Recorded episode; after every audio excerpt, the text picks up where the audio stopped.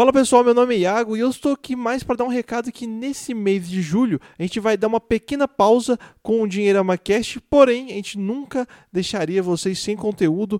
Então o que a gente fez? A gente está colocando aqui alguns materiais no nosso YouTube, lives, vídeos, para você ouvir enquanto está no trânsito, ouvir enquanto se exercita na academia, enquanto você também lava a sua louça, porque a gente sabe o quão versátil é essa plataforma de podcast que você consegue ouvir, aprender sobre investimento enquanto faz outras coisas. Então a gente separou aqui alguns conteúdos do nosso canal do Dinheirama aqui, que já tem mais de 12 anos de conteúdo, e vamos colocar nas próximas semanas aí de julho. E se prepare que em agosto a gente vai ter mais novidades, mais pessoas entrevistadas e mais conteúdo sobre investimento e educação financeira. Então bora pro papo. O Dinheirama Cast é um oferecimento da Levante a Levante está aqui para empoderar você na construção do seu patrimônio e na realização dos seus maiores sonhos. Acesse www.levanteideias.com.br e baixe gratuitamente o relatório E Eu Com Isso, e você terá acesso às notícias e opiniões que impactam seus investimentos ajudamos você a investir de forma eficiente e descomplicada, bem longe das armadilhas tão comuns do mercado financeiro. Não se esqueça www.levanteideias.com.br, facilitando os seus sonhos.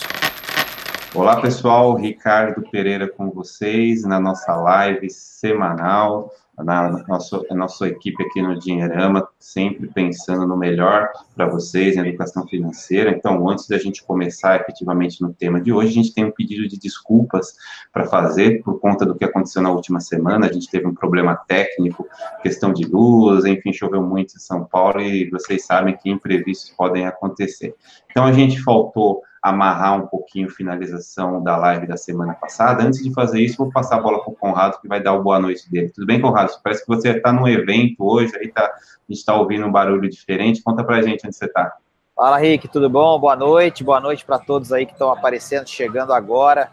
É, nossa live. Eu tô no salão do automóvel hoje, Rick. Na verdade, desde ontem, é, vestindo aquela coisa, a gente que né, tem vários projetos, enfim, muita coisa, vestindo o boné do Autovídeos um pouco hoje, que é o meu outro, meu outro negócio, é, e a gente veio fazer a cobertura como imprensa aqui, mas fazendo questão sempre, claro, de estar com né, o nosso é, querido público para falar sobre finanças pessoais, então me desculpem se entrar um som de música, alguma coisa, porque a gente está tendo hoje é, o que eles chamam de Avan Premiere aqui à noite, que é a galera que vem, os convidados, enfim, antes do salão abrir para o público, que abre só amanhã. Mas enfim, eu arrumei um cantinho aqui, estou testando para valer o 4G né, da operadora aqui e a princípio tudo legal, mas estamos juntos. A gente tem que pedir desculpa da semana passada, né? Caiu a força aí, foi um caos em São Paulo, inclusive. E, e a gente precisa fechar o tema que a gente estava falando sobre a questão de planejar ao longo prazo, quer dizer, o último item né, do que a gente começou a falar na live da semana passada. E uhum. eu lembro que eu comentei um pouquinho, não entrou no ar, mas eu falei que é, a questão, quando a gente fala de educação financeira, é que a gente precisa é, conseguir consumir, realizar os nossos sonhos, enfim, as coisas que a gente quer, hoje, mas amanhã também, né? E, e aí, é, quando a gente fala de planejamento de longo prazo, o que a gente quer é criar um ambiente sustentável para essa decisão, né? Então, é, é, é lógico que é muito importante a gente conhecer o nosso orçamento financeiro hoje, negociar bem, pedir desconto, é, investir, fazer tudo aquilo que a gente comenta no dia de hoje, mas é, é, a gente também tem que pensar que é, quando a gente estiver lá na frente, é, as coisas que a gente fez é, ali atrás tem que fazer sentido para aquela vida lá na frente também. Então, com isso, o que, que a gente quer dizer? Né, quando a gente colocou esse item importante naquela, naquele tema da semana passada. A gente quer dizer que você tem que ter algumas metas que estão mais longe, mais é, é, são menos palpáveis porque elas estão é, é, é mais focadas num momento é, futuro da sua vida. Então, estou falando muitas vezes de 10 anos, 15 anos, 20 anos, e aí é muito comum escutar as pessoas falando: olha, mas poxa, 10, 20 anos, eu não sei se eu vou estar vivo ainda. E aí a gente traz uma notícia muito boa, eu acho, porque o que vai acontecer é que vai passar 10, 15, 20 anos e você vai estar vivo. Né? É lógico que isso não é necessariamente uma regra para todos, mas é isso que a gente espera. Então a gente tem que viver com essa expectativa. E, e vivendo cada vez mais, a gente está falando de uma expectativa de vida de 74 anos para os brasileiros, se a gente não tiver essa consciência, a gente vai é, eventualmente é, é, é, praticar um pouco de educação financeira agora, mas sofrer muito lá na frente, porque, sei lá, o INSS não vai ser suficiente, porque. É, e a gente vai fazer live sobre isso, sobre aposentadoria, inclusive, é, e aí, infelizmente, pode ser tarde demais né? E a gente tem visto isso acontecer com algumas pessoas. Então, planejar o longo prazo nada mais é do que começar agora a construir as condições para ter consumo, ter qualidade de vida, ter, enfim, felicidade, metas realizadas também lá na frente. Como, né, que a gente faz isso? A gente tem vários instrumentos, a gente tem previdência privada, tem Tesouro IPCA, que é um tipo de título público voltado para o longo prazo. A gente tem ações, por exemplo, que pagam, que pagam dividendos, que são sempre interessantes para gerar receita, gerar renda passiva. A gente tem uh, imóveis ou fundos de investimento imobiliário, né, como perspectiva de longo prazo também para gerar receita uh, e renda uh, mensal, enfim. enfim, uma alternativa de investimentos que, numa live específica sobre futuro e longo prazo, e aposentadoria principalmente, a gente vai destrinchar cada uma dessas opções. Mas o legal para fechar o que ficou faltando na live da semana passada é, é que para fazer sentido, não basta a gente fazer só para agora, só para o, o, mês que a gente está, o mês que vem, ou esse ano. Mas também planejar coisas que são menos palpáveis e como elas são menos palpáveis, elas são mais difíceis da gente entender o quão importante, o quão importantes elas são dentro da nossa dinâmica do dia a dia, Rick. É isso aí, Conrado. Então, só para finalizar o tema na semana passada, que foram os cinco passos para o sucesso financeiro, né? Quem não assistiu, não estava com a gente semana passada, consegue encontrar no nosso canal no YouTube, né? O começo aí, ó, boa parte do nosso papo, né? Quando a gente teve que interromper por conta da questão da chuva. Então, só resgatando os, os outros passos, Conrado. Então, o primeiro foi aprender, é aprender a se prevenir contra emergências. Falamos também sobre investir, né? A importância de investir sempre. Colocar em prática, né? Fazer o terceiro passo. O quarto passo aprender a diferenciar sonhos de fantasias, e você finalizou aí, amarrou muito bem o quinto passo, que era planejar o longo prazo, porque o futuro vai chegar. Então, é, só, já... só lembrando, né, Henrique, a gente está fazendo esse, a gente está voltando, estou vendo a nossa audiência está tá crescendo e tal, a gente está falando é, do finalzinho da live da semana passada, porque a gente teve uma queda de energia e a gente não conseguiu terminar ela da maneira certa, então pedimos desculpas para vocês e concluímos um pouco do raciocínio. Mas a gente Isso. vai voltar nesses temas também, em lives específicas sobre cada item. Devagarzinho a gente vai falar de tudo que é importante. Então, é, fica o pedido de desculpas registrado e também esse, né, esse é, complemento aí para a gente poder falar do tema de hoje, que é endividamento, né, Rick? Exatamente. Então, o tema de hoje, como o Conrado levantou a, a, a, bola aí, é endividamento. Não jogue nos outros a culpa por viver endividado. Conrado, antes da gente é, começar a debater, eu estava pesquisando aqui na internet, encontrei uns números interessantes que falam sobre o perigo do endividamento, né? Então, tem os dados mais recentes, né, que a gente tem, é, que foram divulgados na internet, em todos os jornais, tudo mais, muito fácil de encontrar, diz que 60,7 60,7% das famílias estão com algum tipo de dívida, sendo que desses 60,7 a proporção chega a 23,8 de pessoas que não só têm a dívida, mas estão com a dívida em atraso. Então, um número aí perigoso né, e tem se mostrado assim é, nesses últimos períodos, né, um período onde as pessoas estão desempregadas e tudo mais, por mais que tenha se mantido é, já há algum tempo nesse patamar, a gente não consegue observar alguma solução. O que, que você pode falar para as pessoas que estão nos ouvindo, que estão passando por, esse, por essa triste realidade? Ô, Rick, primeiro vamos dar uma boa noite para a galera que está aqui com a gente, ó, a Eliane com a gente, Anselmo. Anselmo está sempre no nosso canal comentando. Obrigado, Anselmo, pelo carinho sempre. É, Eliane, já, come, já agradeci, já deu boa noite. É, Luiz uh, Rodrigues, Wilson, Uriel, enfim, o Antônio Adrião também aparecendo e a audiência está aumentando, o pessoal está chegando. A gente fez um disparo de e-mail convidando o pessoal também. É, então, Rick, eu acho que assim o, o, tema ele é delicado porque e a gente um pouco no nosso título da nossa transmissão, a gente, a Suzana também dando boa noite, é, a gente já, já meio que abordou o que é mais importante, né? O, o, título ele ficou, inclusive, um pouco é, forte, mas é porque a gente aqui fala a verdade, não fala só aquelas coisas que são agradáveis de ouvir. Quando a gente fala de endividamento, infelizmente, a gente tem uma realidade.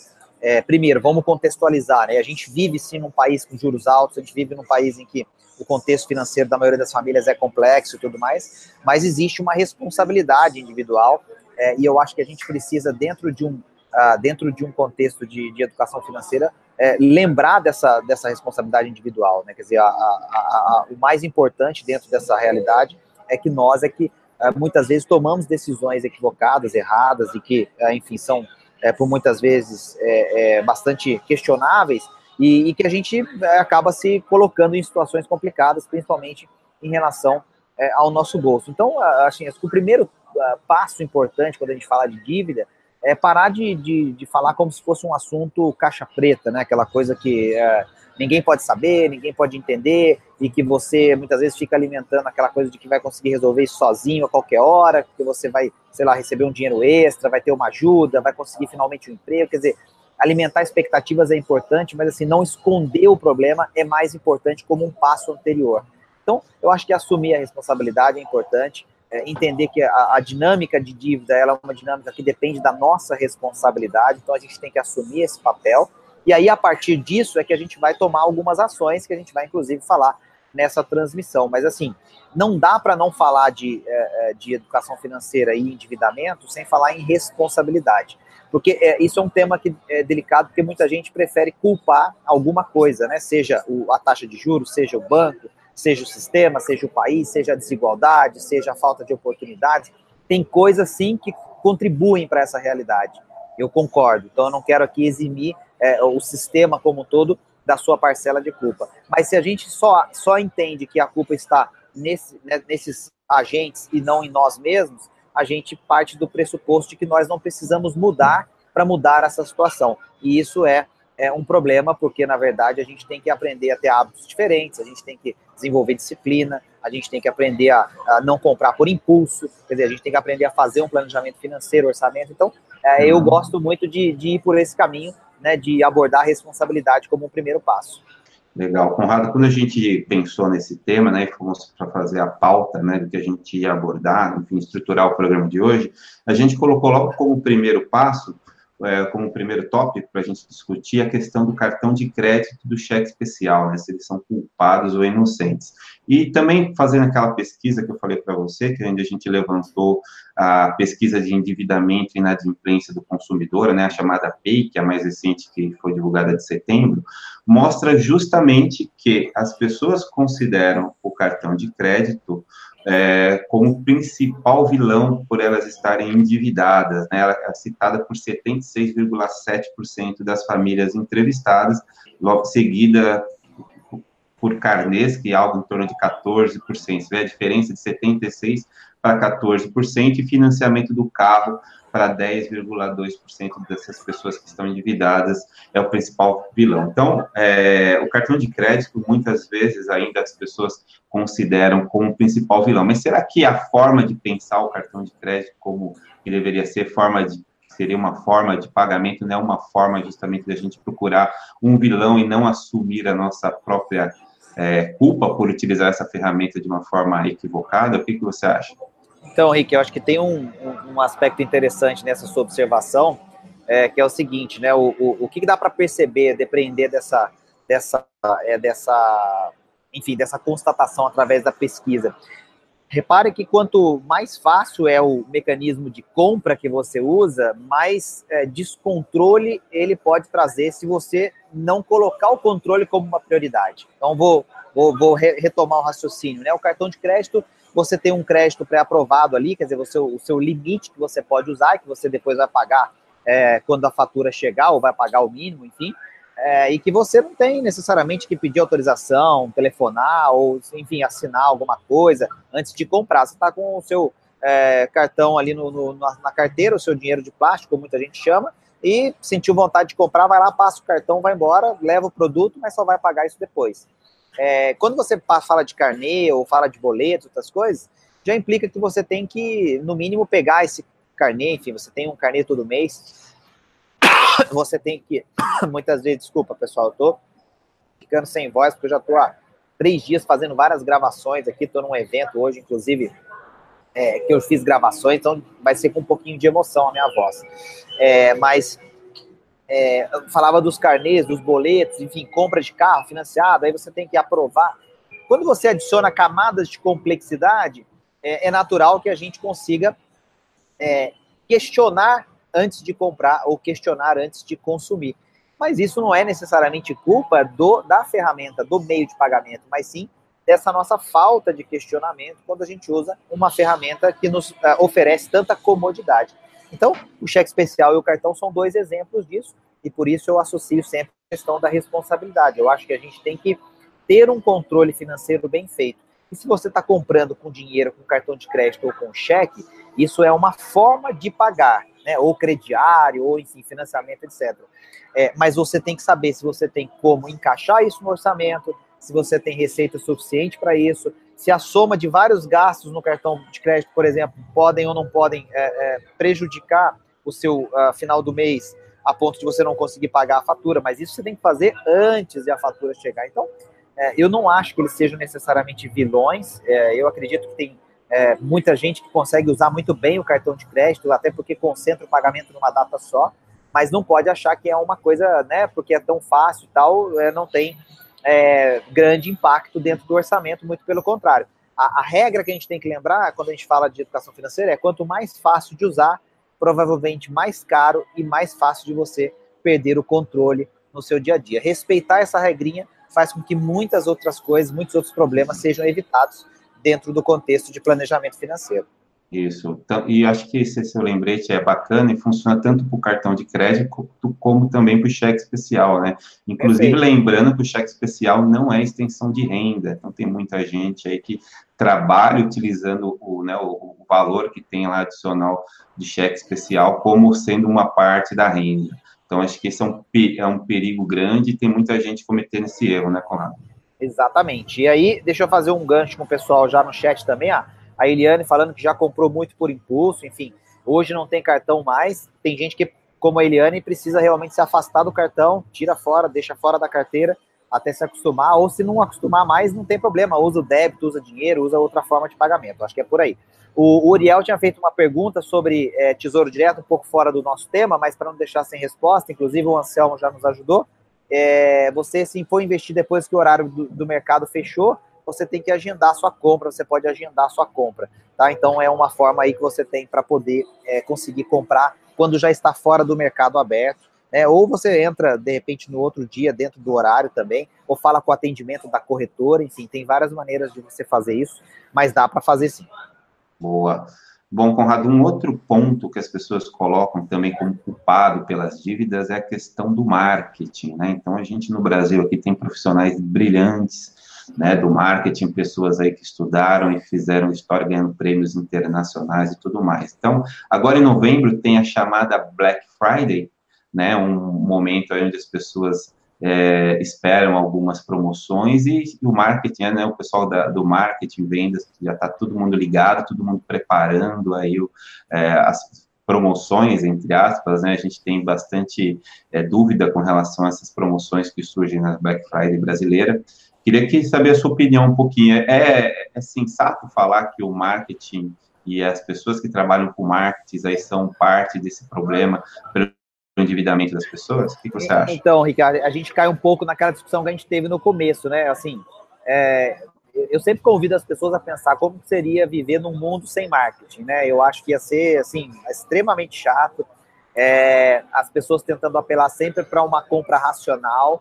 E, e aí a gente descobre que, dentro do contexto de é, decisão, o ser humano não é racional, é, assim, ele é muito pouco racional o, o fator racional entra como uma, uma coisa importante, mas ele não é geralmente o um fator decisivo para comprar. Então, a gente precisa aceitar primeiro que nós somos seres emocionais. Então, como seres emocionais, a gente está é, constantemente sendo alvo de, enfim, é, maneiras que essas empresas é, têm de chamar nossa atenção. Não seja por é, cores, seja por no, é, nomes, seja por sensações, sentimentos, é, ou uma mistura de tudo isso né? E a gente vê isso desde, sei lá, a compra de um, uh, um esmalte, por exemplo, feminino para pintar as unhas, né? A gente tem nomes aí muito criativos para as cores, porque se você colocar só que o esmalte é vermelho, você não pode cobrar 10 reais, 20 reais num, num vidrinho de tinta para pintar a unha, mas se você chamar de, sei lá, de né, uh, apimentado ou coisa desse tipo, aí aquilo já pode custar mais, porque evoca alguma sensação,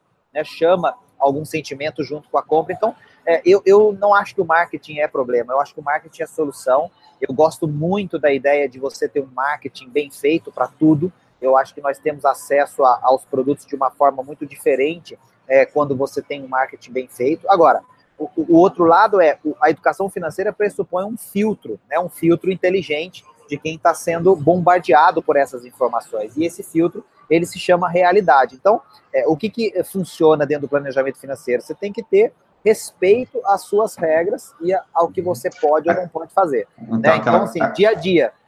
É só, só para para dar até argumento para você finalizar essa, seu, seu, pensamento sobre isso. Então, aquela ideia de comprar só porque está em promoção, comprar só porque está barato e tudo mais, acho que entra um pouquinho nisso aí que você estava falando, né? Exato, Rick, até porque todo dia você vai encontrar alguma coisa que está em promoção, que está em liquidação. Se você for ir por esse lado, você vai ter todo dia alguma coisa para comprar e da conta não vai fechar. Então, assim, a gente compra quando a gente se planeja para comprar. E quando a gente faz uma compra não planejada, não importa se ela é barata ou se ela está mais barata do que ela seria em outro momento, uma compra não planejada vai trazer problemas ou vai trazer dificuldades dentro de um contexto é, é de planejamento financeiro. Então, é, eu acho que assim, o marketing é importante porque ele vai fazer você é, é, é ter desejos e objetivos, sonhos de consumo e, enfim, metas. E isso é fundamental para a gente levantar todo dia motivado, animado, energizado para trabalhar, para fazer tudo que a gente tem que fazer. Mas na hora de comprar, você vai planejar. Então, é, assim, evitar o, aquela coisa de, beleza, eu posso comprar e parcelar, e aí parcela tudo, é, ou então é, é justamente viu uma promoção, então vou aproveitar porque nunca vai estar esse preço de novo. É, quer dizer, tudo isso aí são, veja, interessante que são respostas que nós estamos dando para nós mesmos para tomar uma decisão equivocada. E aí a gente justifica aquela decisão errada com essa coisa de, ah, tava barato, nunca mais vai estar assim, ou então era uma promoção e tal. E aí o, o, o Lindomar, é, falando é. inclusive agora com a gente, é, de métodos para evitar esse tipo de mau hábito financeiro. Lindomar, eu acho que o método principal é adotar né, o planejamento financeiro, a educação financeira como uma prática. O que, que é isso? Vamos traduzir isso em miúdos, né? Você controlar mesmo. Então, assim, quanto que você ganha, quanto que você gasta, bota na, na, na, na, aí no, num papel, numa planilha, num aplicativo, etc., e lida com a realidade. Quer dizer, então, eu posso ou não posso fazer, como que eu posso fazer para viabilizar, e aí, né, essa parte racional no controle, mas sem deixar de ser emocional, sem deixar de valorizar o aspecto emocional da vida como um todo, das experiências, e isso eu acho que é o fundamental. É, o Lindomar, se fosse uma fórmula simples, mágica, fácil, que a gente vai achar num livro, num filme, eu indicaria para você. Mas é, é, um contexto todo de práticas, né, de hábitos, de disciplina, é, de transformação pessoal, de muitas vezes de exemplos mesmo, de estar é, é, envolvido com pessoas que, que espelham essas mudanças, essas transformações. E por isso a gente está há 12 anos né, trabalhando em educação financeira, e para muita gente parece que a gente está falando as mesmas coisas nesses 12 anos.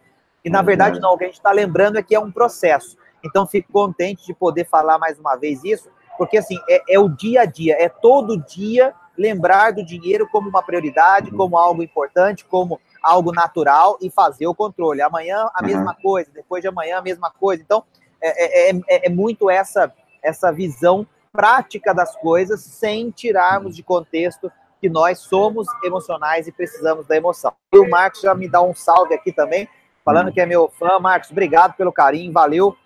Tô meio rouco agora porque eu tô num evento no Salão do Automóvel, inclusive realizando um sonho. Sempre quis participar como imprensa do Salão do Automóvel no Brasil e é meu segundo ano que eu consigo fazer isso por causa de um projeto chamado Autovídeos, que eu tenho há três anos e meio também. Então é, é, é aí uma prova também de como é legal a gente acreditar nos nossos sonhos. Marcos, obrigado pelo carinho.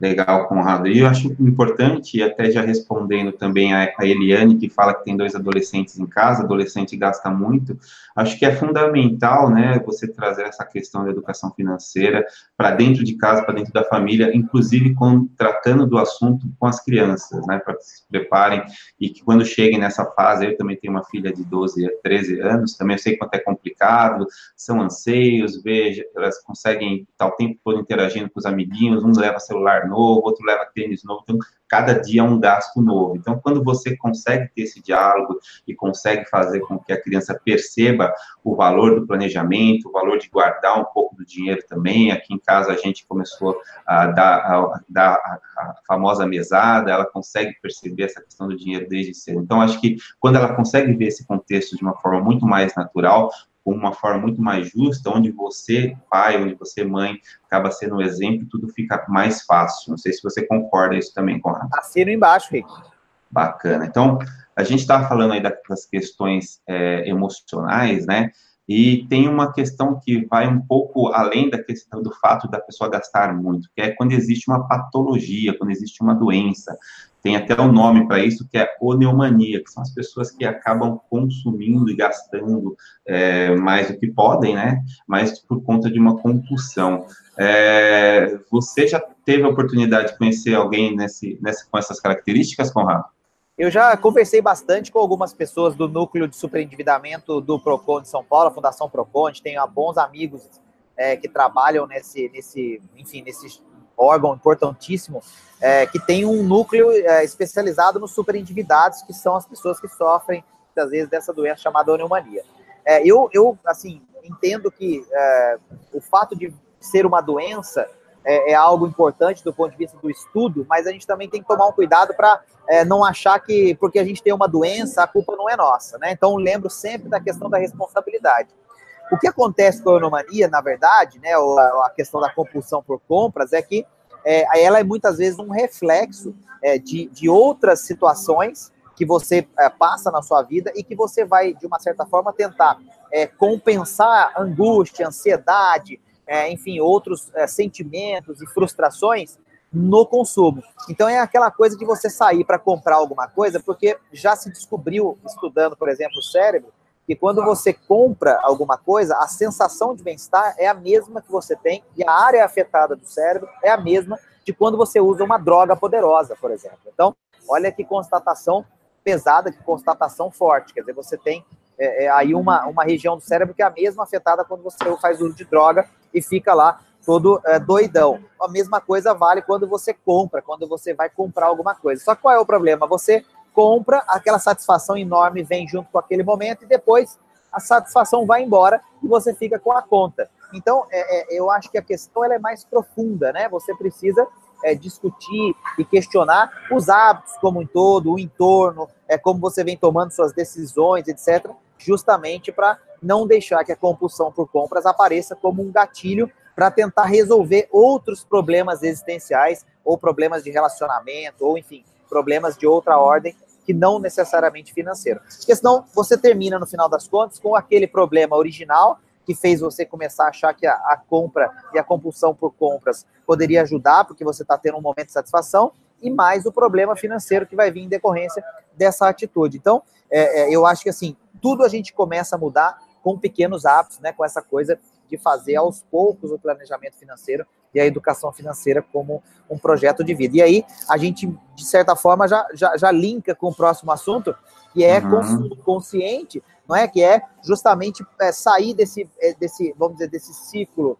é, vicioso e reativo é, é, de olhar o dinheiro como uma coisa ruim, complicada, negativa e que só me traz problemas, para uma, é, é, enfim, para uma jornada em que eu sou mais é, é inteligente, principalmente é, questiono mais os meus hábitos de consumo para não deixar o meu dinheiro necessariamente ir embora com coisas que não fazem sentido. Então aí eu passo a, a, a começar a, a, validar mais se eu posso ou não posso comprar, se é a melhor hora ou não para comprar, se a vista é melhor do que parcelado, por quê, Quer dizer, se eu posso ter um momento melhor para comprar aquilo, se vale eu guardar o dinheiro, por exemplo, para juntar e pagar à vista com desconto. Quer dizer, aí a gente saiu do mundo de eu estou comprando para satisfazer uma, uma necessidade existencial, alguma coisa, ou eu estou comprando porque agora realmente eu posso comprar e aí eu sou é, é uma pessoa que tem esse planejamento é, é justamente voltado para a questão do consumo consciente, né? Eu acho que aí entra um ponto importante. Apareceu um, um, um, comentário legal do Reinaldo, ele fala da injustiça de quem poupa e investe e quem é julgado pela sociedade. Olha, Reinaldo, deixa eu contar para você o que, que eu faço quando alguém julga, né? Se eu estou investindo ou não estou investindo, é, e se isso, é, é, enfim, faz alguma diferença para mim ou não. Então, primeiro, uma banana para essa turma, porque ninguém paga as suas contas, os seus boletos, né? Então, quando alguém falar para você alguma coisa ou fizer cara feia porque você não vai fazer tal coisa porque você precisa poupar, você pergunta se ela quer pagar ou não quer pagar o seu boleto. Eu estou sendo é, bem comedido para comentar sobre isso, porque é o seguinte: a sua vida é a sua vida e o que interessa são as pessoas que estão muito próximas de você, quem você ama de verdade.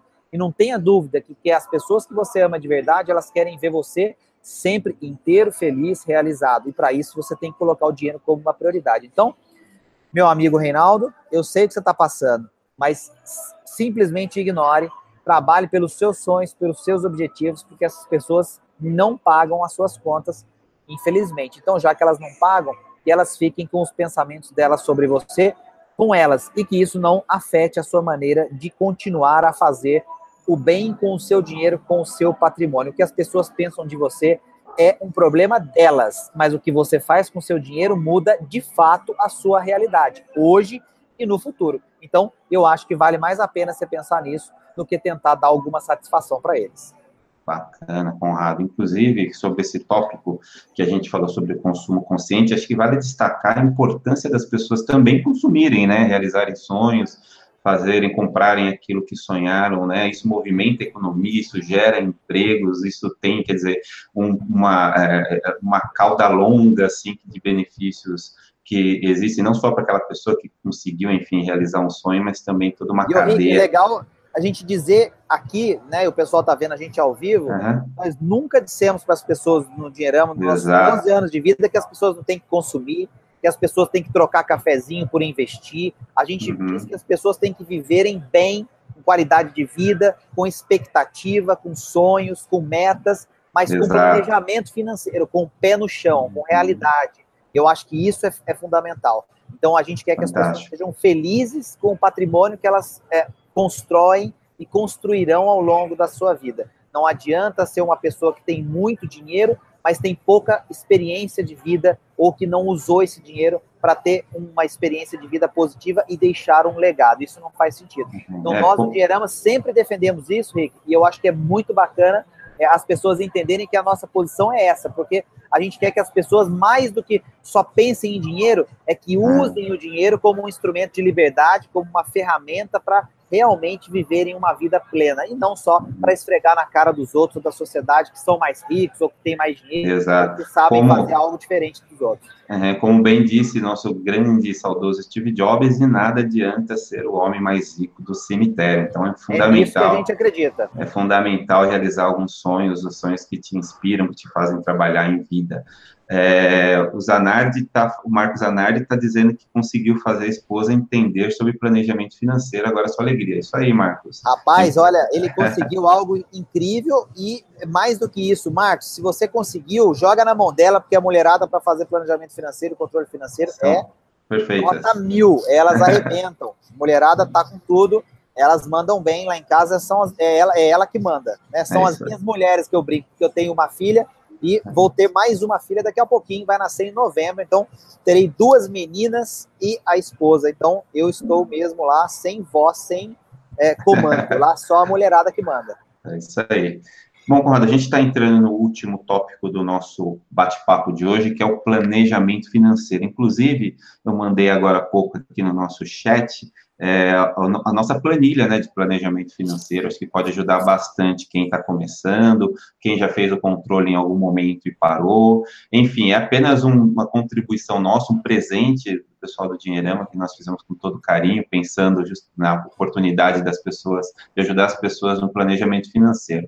É, é legal destacar que não é uma. Um, uma fórmula única para quem quer fazer planejamento financeiro. Hoje em dia já existem aplicativos, existem pessoas mais tradicionais que fazem o controle muito bem com a cadernetinha, enfim, que anotam no caderno. O fundamental é justamente começar o planejamento financeiro e realizar o sonho sem precisar estar endividado para isso. É isso, Conrado?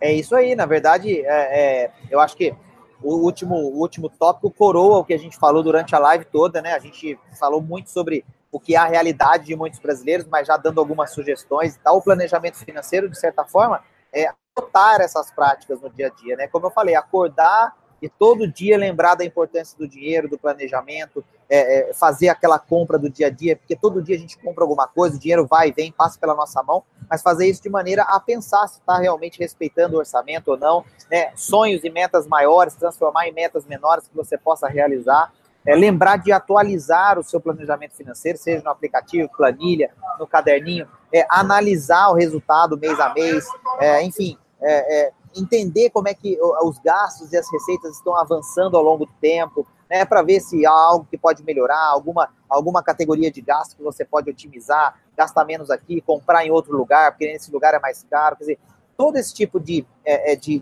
de conhecimento, de aprendizado em relação ao planejamento financeiro, ele só vem com a prática, né, ele só vem com a experiência do dia a dia mesmo. E, e, eu acho que é por isso esse item planejamento financeiro ele é aquele talvez mais importante, mas o que menos a gente tenha é, que explicar, porque a gente está falando essencialmente de colocar em prática, de fazer aquelas coisas que são é, tão é, é, propagadas por nós nos vídeos, né? Lembrando que a gente tem muito conteúdo no canal do YouTube, né? A gente solta dois vídeos toda semana. Um é, convidar vídeo, o pessoal para assinar, né?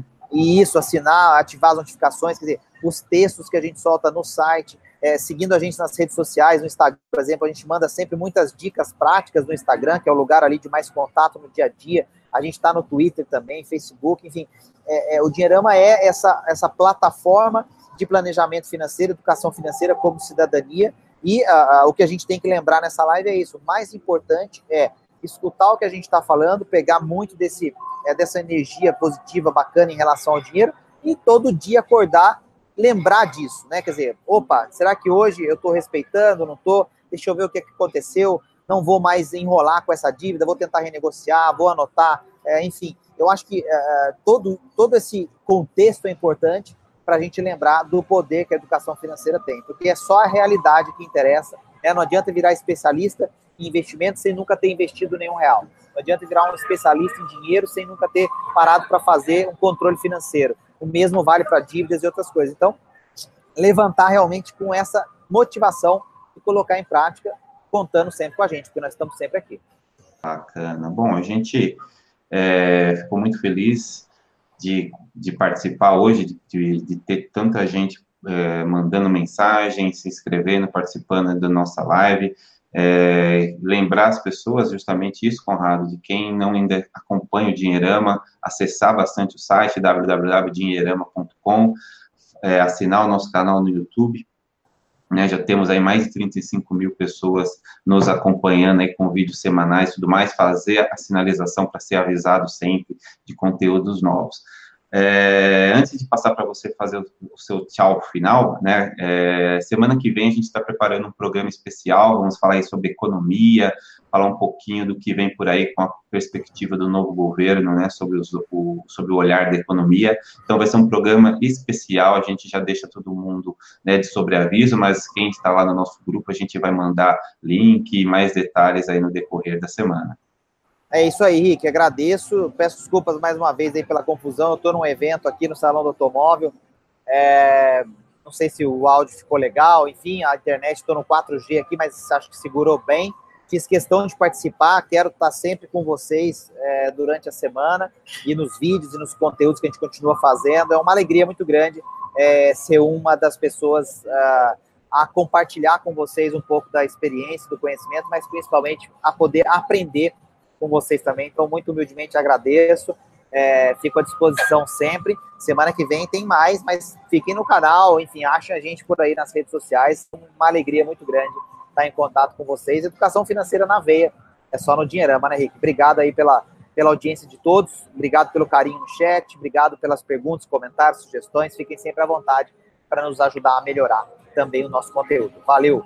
Tamo junto, pessoal. grande abraço para vocês aí. Bom, boa semana e semana que vem tem mais.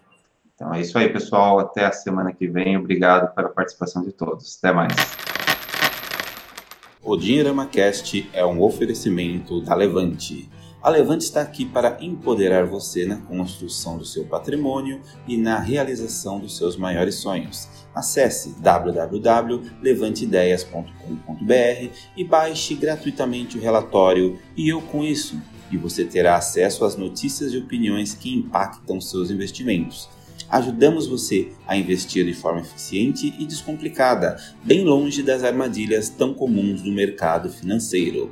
Não se esqueça www.levanteideias.com.br, facilitando os seus sonhos.